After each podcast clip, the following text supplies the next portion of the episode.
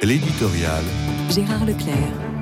Le gouvernement français croit-il que le cadeau de Noël qu'il nous offre va le faire sortir de la mauvaise passe qu'il traverse en ce moment? Si j'ose parler de cadeau de Noël, c'est par antiphrase.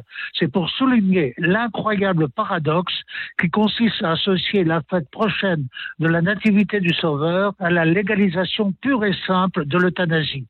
Et il paraît en plus qu'Emmanuel Macron avait reculé de quelques semaines cette annonce pour ne pas gâcher la venue du pape François à Marseille.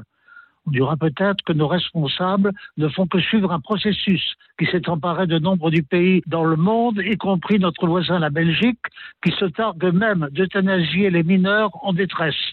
Mais il se trouve que jusqu'ici, la France avait choisi une voie particulière à laquelle le député Leonetti avait associé son nom. Cette loi avait d'ailleurs été révisée en 2016, devenant une loi Claes-Leonetti. L'intention proclamée était de renforcer le droit d'accès aux soins palliatifs en fin de vie. Un véritable consensus était établi autour du dispositif de cette loi, notamment de la part des soignants. Ceux-ci sont désormais mis devant le fait accompli d'une légalisation d'euthanasie. Or, ils y sont massivement hostiles et ils ont de bonnes raisons pour cela, assistant de par leur profession au dernier moment des patients dont ils ont la charge.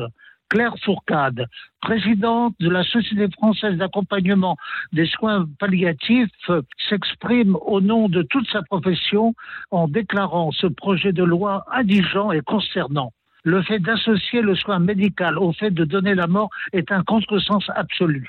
L'urgence est au contraire de multiplier les soins palliatifs qui manquent cruellement à des secteurs entiers de notre système médical.